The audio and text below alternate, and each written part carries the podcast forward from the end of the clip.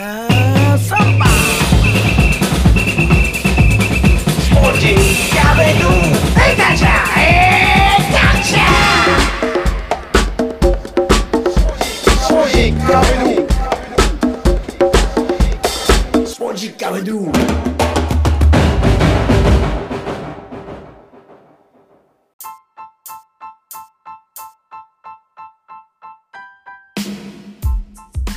ポジッカビドゥ第189回ナビゲーターの沢田達也です。この番組は横浜フットボール映画祭の提供でお送りします。さて、コロナ禍が収束しない中、テレビ各局も番組の制作費が出演者のギャラが抑えられ、大御所タレントのリストラも増えてきそうな春間近。そんな中、日本の芸能界に新たな旋風を巻き起こし始めているのがネットフリックスです。昨年の夏には国内での有料会員数が500万人を突破したと言われており、世界での契約数は2億人超えとなっています。これだけでスポンサーに頼らない資金があるということの証になります。また、ネットフリックスの作品は日本以外にも配信されるので、俳優や女優にとっても海外進出へのアピールにもなるんです。オリジナル作品は国際的な評価も高く、世界中にファンを抱える日本のアニメや漫画を原作にした作品も化ける可能性が高いでしょう。僕もネットフリックスでマラドーナ・イン・メキシコを見ましたから、その後も視聴を続け、現在はアルゼンチンの名門ボカ・ジュニアーズのドキュメンタリーを見ています。ネトフリ独占映像です。そして今回のゲスト、右下良三さんはボカのインチャー。そのきっかけとなったのが、ボカにいたマラドーナとカニヒア。何度修正してもなかなか質問に答えてくれず、エピソード1はフィニト。一体エピソード2はどんな展開となっているでしょうか？そもそもあれですもんね、僕、あの、佐古くんから右下のあの紹介で、えええっ、と、連絡もらっ話長いですよとか。いや、いやそんなのじゃないですけど、連絡もらったときに、ええ最初、右下さんっていう名前が右と下じゃないですか、漢字が。はい。はい。で、舐めるなみたいな感じ？あ、違う、違います。違う右、右下の、右下の方です右下の方ですみたいな文章にパッと見えて、で、あーそれを佐野くんが写真とかも添付してないんで、これええ添付、添付忘れだなと思ったんですよ。その、名前右下の名字じゃなくてね。そうです、はい。写真で右下の方がアルゼンチン在住者ですよっていうやり取りみたいな感じだったんですけど、なるほど。はい。後で右下さんって名字なんだっていうのを佐古君と。め珍しいですよね。珍しい。僕初めてですよ。右下さんっていやだと思いますよ。僕も、うん。まあ自分の親戚以外は知らない、まあ当たり前だけど、へえ。あの広島広島県の、うん。あのー福山っていうところがあるんですけあど、福山市。はい。はい。ええ新幹線も止まりますもんね。そうですね、あの、うんうん。友の浦っていう、友の浦っていうけ名勝地があって、あの、はい。万葉集にも出てくるんです。そこが、あの、発祥地だそうです。そこに行くと、右下さんがへ今でも少しいえる。へえ昔はなんか音い音読みしてたみたいで、ウゲさんだったらしいんああははええ、右下になったでもこれあれですもんね。まあ本当は触れちゃいけない話ですけど左下さんっていう人もいるんでしょうねきっと。と思いますね。ねえ。みんみんなにそう言われるんですけど、探したんだけど、左上はいるのかとかね、右下がいるんだったら左上、うん。そういうことですもんね右田はいいたかな？右田はいて、右山もいたんですね。えー左はちょっと待ってください。右は結構いるんですよ。右下さんちょっとちょっと今ふとふと感じたんですけど、はい。うん今現状でアルゼンチンのあの感じ一切感じてないですね。音声ベースでは。右下さんが今アルゼンチンに住んでるっていうのを今、うん、やばい。この流れ全くブエノスアイレス感じてないなと思って今 頭の中がね、昔の記憶を今、いやいやいやいやでもね珍しいお名前覚ましてますね。え？戻りましょうか。戻りましょう。はい。すいませんね。サッカーにハマったきっかけということで、はい。これははい。ところが残念なことに、その86年、そのうん。マラドーナのキャリアのピークを僕は見逃して、あ見逃しちゃった。やっぱり。もう何の感動もなく、まあ、ちょうどうん受験の前の年ぐらいかな、ぐらいだったんで、まあ、うんうんそれどころじゃないって、まあ、見てる人は見てるんですけど、はただね、言わせてもらうと、その時代、サッカーなんてはっきり言って、そんなにメジャーじゃなかったんですよ。い。ああ、テレビでも全然ね、うんダイヤモンドサッカーぐらいだかな、やってたのはら。じゃないですかね、そうんの金子さんとか、はいはいはい。あの時代じゃないかなと思うんですよ。だから、周りも全然盛り上がってなかったし、うんうんうんうんうん。むしろやっぱオリンピックなんかよく覚えてますしね、ロサンゼルスとか。ロサンゼルス、ソウルオリうん、ンピック。ソウルオリンピックも覚えてるのに、メキシコはそうでもないという。確かにそれだけメディアが使うような状態にはなってなかったかもしれない、なってなかったですよ。今ねう、んだってワールドカップのたんびに渋谷に集まってとかうんうんやってうんうんますけど、ねえ日本が大体参加してないですから、サッカー、ワールドカップは。そうですね、本戦には出てないですもんね、予選敗退で。あーだから僕はね、ええ年齢的にはあの大先輩方ね、あのようくマスコミに出られてる、このポッドキャストにも出られてた小西さんとかね、あ、小西さん。後藤とかはいはい。ええ後藤さんとかの世代だと、やっぱりマラドーナが日本に来て80 79年、はい。次、ボーカーで81年かな、来て、ずーっと、それでワールドカップ86年優勝して、それ全部うん。リアルタイムで追ってるじゃないですか、ああいう方たちは。はいはい。だけど僕は全く興味なかったから、はい。見てないですね。うわ、もう今この名前も知らない置。き、ようやくこの番組の前置きがあってスタートできる状態に今届きましたんで、どうなんでしょうね、僕みたいなタイプいるのかどうか。いや、だからこそ、あれですよ、あのーどうしていったらいいのかっていうヒントを、やっぱりサッカー関係者じゃない人たちが僕は持っていると思ってまして、っていうのも、サッカーにどっぷりハマってきた人たちっていうのは、スタジアムに足を運ぶ人って少ないんですよ、実際。はい。だからサッカーに貢献してるって言ったら、お金は落としてないんですよね、将来的には。うんだからサッカーやってない人たちの方がスタジアムに足を運んでこう熱狂をそうです。そうですよね。してるんですよ。そうですね。お金払うのは僕僕たち、そうなんですよね。だから、ね、一般人。うん、本当はササッカーに携わってそこからスタジアムにも足を運んでそのサッカーの魅力をどんどん発信していく人が増えて増えて増えてうんっていうような国技になるっていうのが、うんあの自然だなとは思うんですけど実際そうじゃないだいぶなってんじゃないですか？だいぶい国技になりつつある？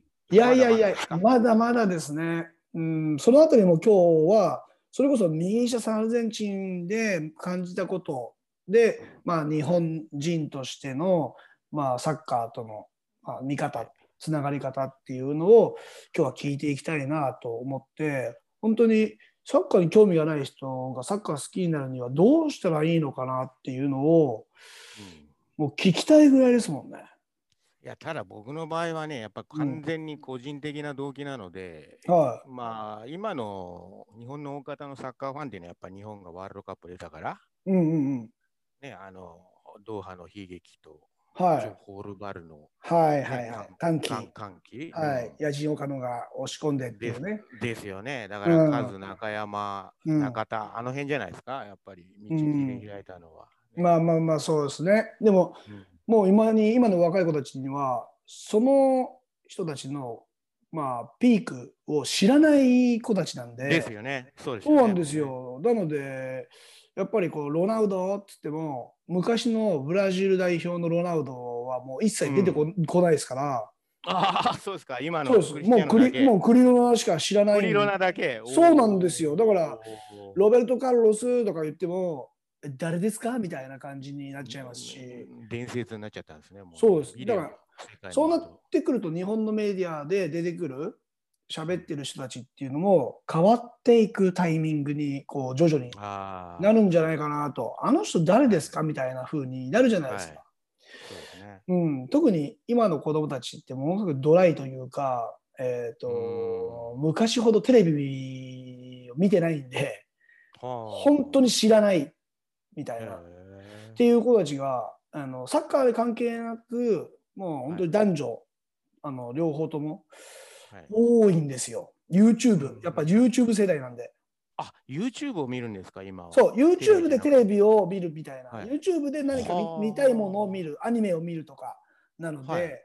それ以外のものに対して知らないんですよ。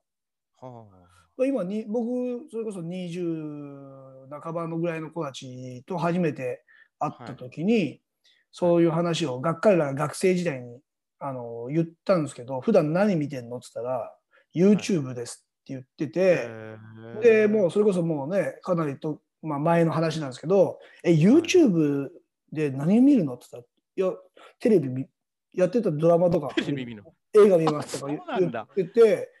まあ今で言うネットフリックスとかああいう状態じゃないですか。やっぱりもう見たいものそうですね。ああ、なるほどね。見るっていう、無料ですしとか言ってて、うん。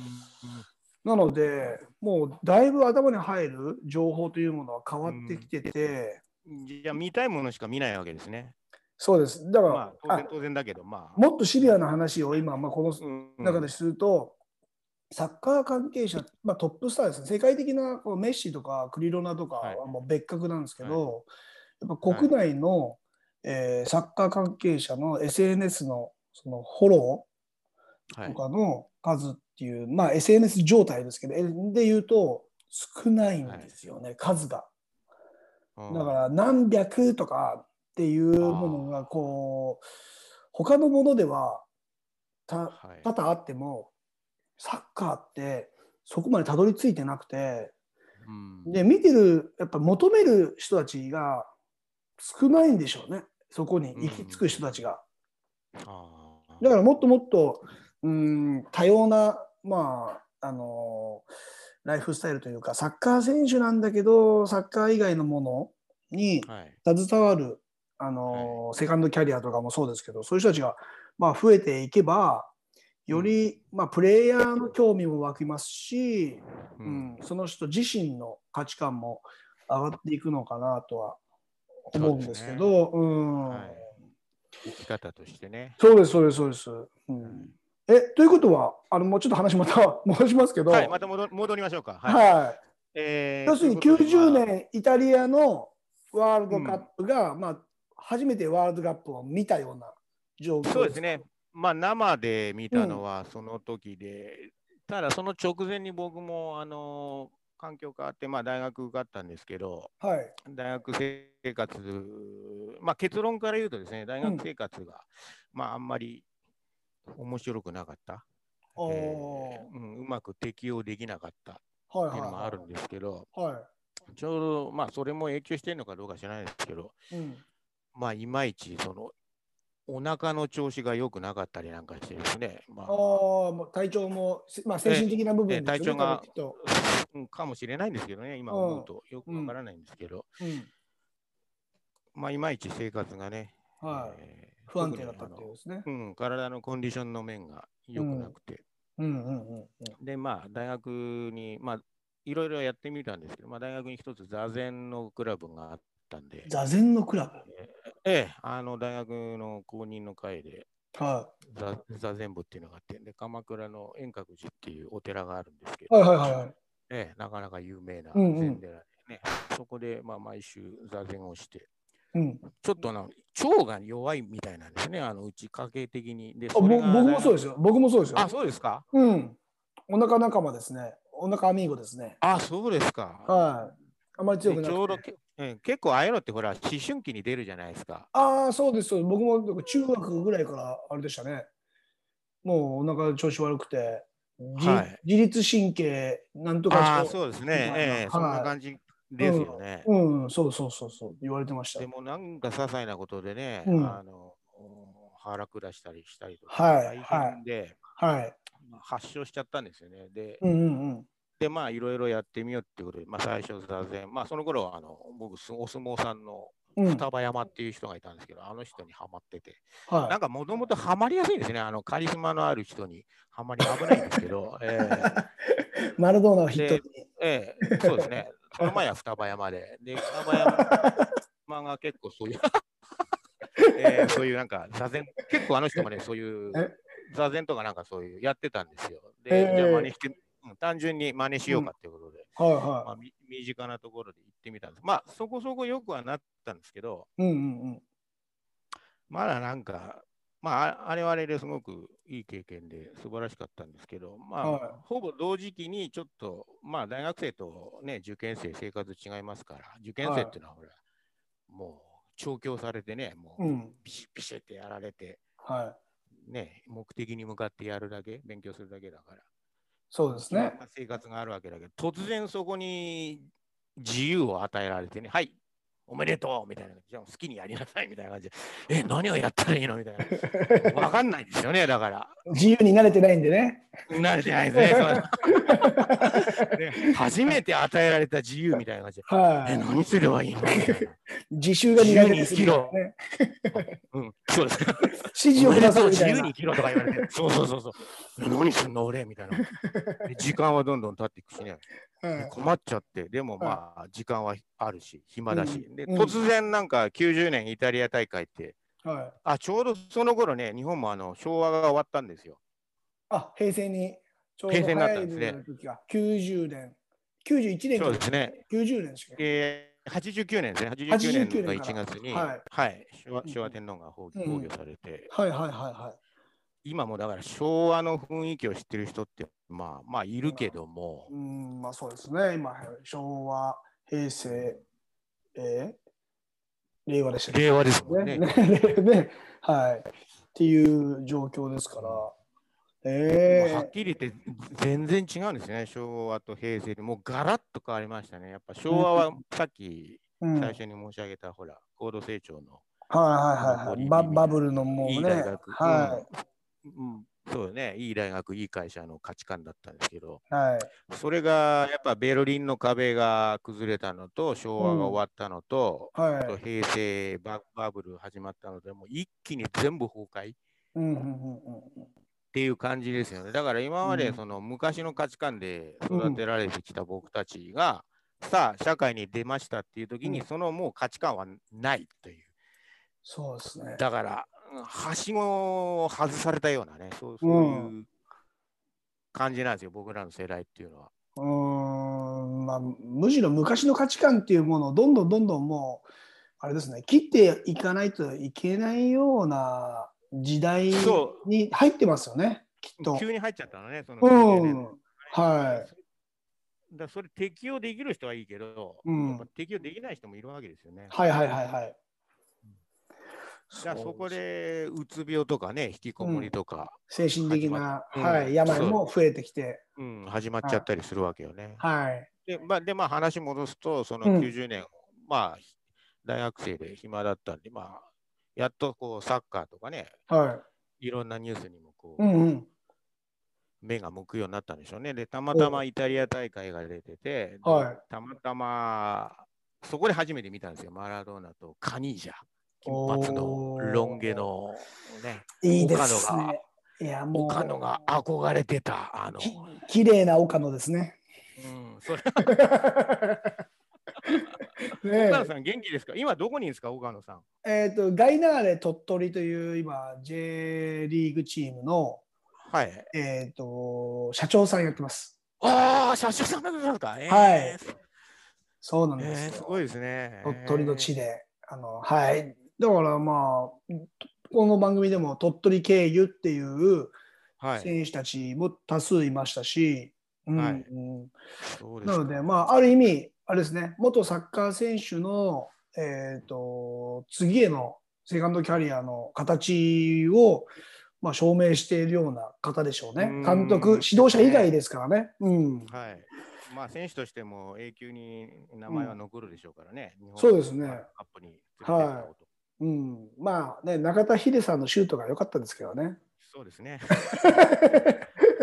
何本もね、出してましたから、本当に僕もあれ見ながら、もうそろそろ、そろそろあ決めみたいな。っていうので、あの日本のこうね、決定力不足ってよく言われますけど、はい。うん、技術の高さ、シュートのうまさっていう欧米の選手たちのね、あの、はい。まあ、技術もそうですけど、精神力でしょうね、きっとね。あうんいろんなこと考えちゃうんじゃないですか、日本人だからこそみーたいな。あー、そうなんですかね。うんしがらみがね。この辺りもね、だから、うん、きなんかどん大物は違うとか、よくね、うん。言われたりもしますけども、はい。マラドーナとかってあの、はい違いますもんねきっとあのプレッシャーの感じ方が。彼は死ぬまで言ってましたけど、はいのライバルのそのディフェンダーとかなんとか、そういうものにプレッシャーを感じることなんか一度もなくて、はい一番ビビってたことは何かっていうと、その生まれたスラム街ですよね。ビビジャって言いますけど、ビジャ・フィオリートっていう、はいフィオリートっていうスラム街で生まれたんです。ここから近いんですけど、バスであ 1, 時間ぐらい行けるんですけど、あまあ行かないですけどね。行かないですけど。なんで言ったんですか？危ないからってことですね。ら危ないからね。えどうちなみにどう危ないんですか？危ないっていうのは。っていうか、いたどり着けないと思いますよ。途中でもう身ぐるみ剥がされてとか、え？ええ、そういうとこですよ、ビジャっていうのはね。もうあるあ物をこう奪われちゃうような。そうですね、もう、感じからかんになっちゃう。僕住んでる、今僕、キルメスに住んでるんですけど、はい。キルメスってあの、あのボーカーのユニフォームのね、はい、スポンサー、ビール。ルのね、アルゼンチン。そうですね、はい。ええリケルメがね、いた頃のうんうんうんうん。ユニフォーム。まさか自分がはキルメスに住むようになるとは思わなかったですけど、キルメス、ねアルゼンティノスのカンチャからも近いんでしたっけいやいやいや、もうあの南の方で、ブエノスから南1時間ぐらいのところで、まあ、近郊都市ですね、ブエノスはい。ビールで有名な。はいあ、そうですよね。もえうまあ、ゆブラジル代表はガラナだけど、まあアル、ゼンチンのセレクションはキルメス。みたいそうですね。はいいう感じですもんね。そうですね。まあ、ずっと代表のスポンサーやってますけど。うん、うん。CM かっこいいですよね、キルメスのか CM。うん、かっこいいんですけど、でも、うんあれがね、代表チームのスポンサーになり始めてから、アルゼンチン優優勝できなくなったんですよ。あついてから？ええ、あのー、疫病神、スペイン語でムファって言うんですけど、ムファって言われ始めてますね、最近。あボカボカはいいんですよ。ボカは優勝してるんですけど。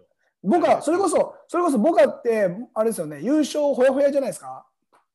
あ、そうですね。昨日、はい。うんよくご存知ですね。すね SNS でででも出てきましたね。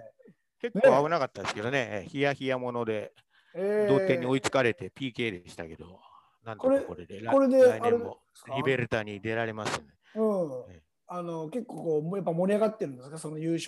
そうですね。ちょうど水曜日にあの、リベルタドーレスでサントスに負けたばっかりで、もうみんな落ち込んでて、うんうん。これこれで昨日負けたらもう僕はどうなんだろうねなんて見てたんですけど、はかろうじて踏みとどまりましたね。い。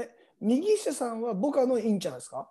僕はですね、やっぱりだからうん90年のイタリアでマラドーナか、まあ単純に言うとマラドーナ、カニージャ、まああとうんブルチャガとかいまいましたブルチャがうん懐かしいゴです、ね。イコチアとかね。ゴイコチア。はい。ええでもね、ごあのえゴイコ90年のチアって今何やってるんですか？あのテレビの司会者やってます。ええはいやっぱ顔がいいですよね。やっぱね、ルックス大事ですね。イタリアはゼンガがやってますからね、やっぱりアルゼンチンはあね。全がやってんですか？そうですよ、もうえあの人はもうタレントさんですよ。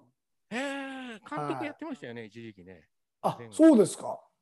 もうようやく右下さんのやっぱストロングポイントであるいろんなもうね、情報がこう引き出せてよ、時間かかりましたね、結構ここますでいやいやいや、だから、ウーゴ・マラドーナが今イタリア在住っていうのも右下さんから聞きましたから、あ、そうですか。そうですよ。だってマラドーナ、ディエゴ・アルマンド・マラドーナの葬儀に弟が出てないんですよね。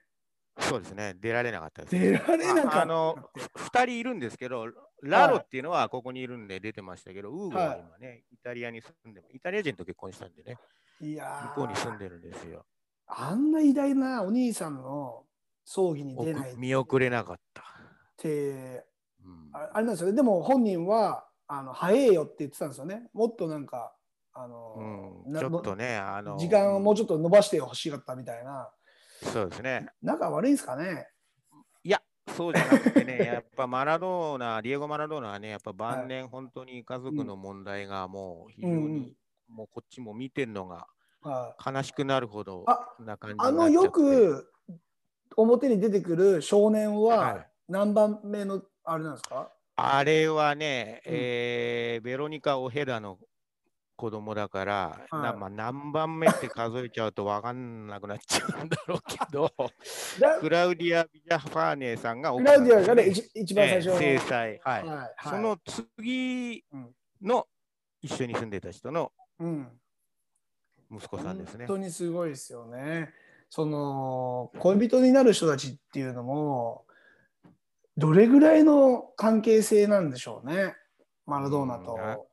なんかすれ違ったら子供を作ってたみたいな、そんな感じなんじゃないですすかね。っごいボブ周りみたいですね。うん今だってどんどん出てきてますもん、私、娘え？そうなんですじゃない。あかのー例えばね、あのうん遺産相続の今問はい題はいはいはい。これってでもめんどくさいじゃないですか。うん。法律だとかマスコミに追っかけられたりとか。だからそこには加わりたくないと。はだけど私は自分の父親を知りたいので調べてくれっていう子が最近出てきたんですよ。ラプラタに住んでる子ね。エイもしかしフィリアさんっていう子も。もしかして私はあの父はマラドーナじゃないかっていうの。を血液とかはいいろいろ調べてほしい。そうですね、そう、DNA。だからマラマラドーナの遺体は今、うん。あの両親と一緒にはい。お墓で眠ってますけど、ベジャビスタあっていう。だから葬儀も全部あれですよね。お父さんとお母さんも行ったアルヘンティノスの患者の近くでうん、そこに行もいましたけど、うんはそのマラドーナの遺体を焼かないっていう法律、命令が出たんですよ。なぜかっていうと、はい後々ほら DNA 鑑定とかのためにい。は遺髪とかが必要だかい。うらんうんうんうん。という話、だ焼いちゃうともはい。うでできないじゃないですか。アルゼンチンでも仮装がほとんど。最近、最近増えてますね。もともと同窓なんですけど、あそうですよね。ええ、40%ぐらい今、仮想だっつってましたけど、おでも、ディエゴはそのまま同窓なんで。えーでもね、その例えば遺産相続、新しい、えーねまあ、名前で表舞台に出てくる私実はっていう今の話と同じように、えー医療ミスじゃないかっていうのも今あれですよね、騒ぎになってて裁判,、ね。裁裁判になりそうなんですかこれは？ですね、まあ、あのい業務上うん。過失致死、うん。まあ結論から言っちゃうとね、半分ディエゴ本人の責任あ。で、そう半分はその、うん、医療団の責任。マラドーナって本当に難しい患者さんだったみたいで、はい。医者の言うことは聞かないし、うんうんうんもう自分をこう、うん。ですか、医療的にサポートしてくれるお医者さんとかを怒鳴りつけて追い出したりとかね。えー。うん、で、その後仲直りしたしたりとか、こっちは普通なんですけど、日はい。本だったら喧嘩したらそれで終わりですけど、うんうんうんうん。こっちは仲直りするんですよ。えーしうんあの試合中の選手と一緒ですね。終わった瞬間ね。仲直りそいうな。そうそうそう。そう。ね。何だったの？みたいな、さっきはね。ごめんなみたいな。うん。お前いいオペだったよみたいな。うん。えー。えーうん。なもん。で、だから、医者としてももう100%コントロールしきれなかったっていうのもあるん。ですけど、うーん。でもでもね、カストロ議長と同じ日に亡くなってるっていうのだけでももう、それだけで怪しくないですかっていうふうに、僕はうんもう素人ながら思っちゃいましたけど、ああ、そうですか、送っちゃいみたいな。まあでも、うん。その本人の意思もどこまであるか分かんないですけどね、その、そう、だからま、うん、まず患者の態度としてそういう態度を取るとなかなか医療効果ってね、うん。出ないじゃないですか。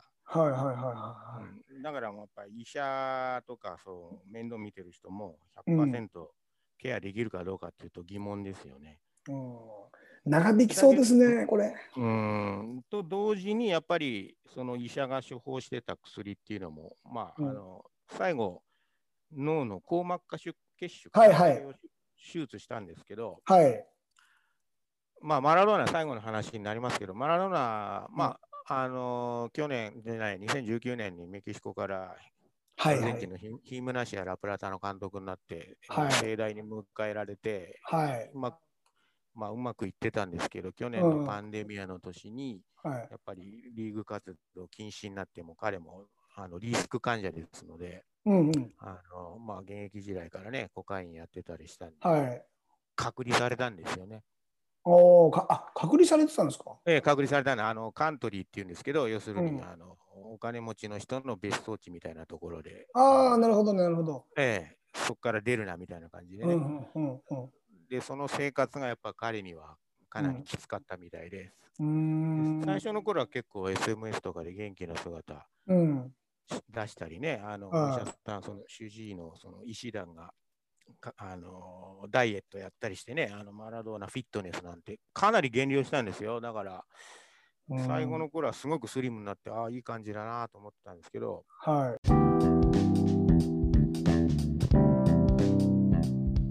い。いかがだったでしょうか？ようやくエピソード2の終盤にマラドーナ話が出てきました。双子山からマラドーナ。あの話題が出た時には、お、またいつ声と思ってしまいましたが、何度も引き寄せた回もあり、インタビュー開始から30分以上が経過し、やっと右下さんのストロングポイント、マニアなアルゼンチントークが始まっていきました。マラドーナとすれ違ったら妊娠をしちゃう。まあ、日本だとイケメンたちに使われるような例え話がアルゼンチンではマラドーナなんですよ。あのままノンストップで話を続けていたのでエピソード2はあそこで切りました。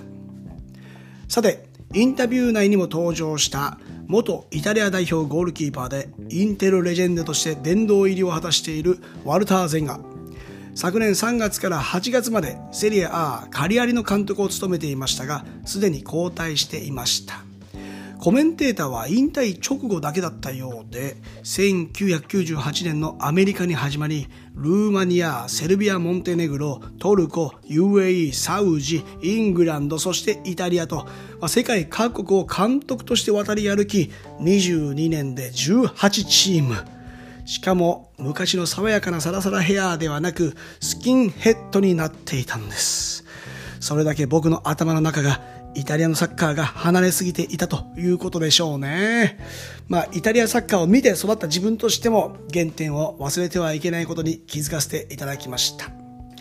さあ、ここから名前は右下さんですが、右肩上がりで興味深い話がノンストップで始まっていきます。次回、エピソード3もお楽しみに。ここまでのお相手は沢田達也でした。Muchas gracias, chavo, adiós. Oye, cabe.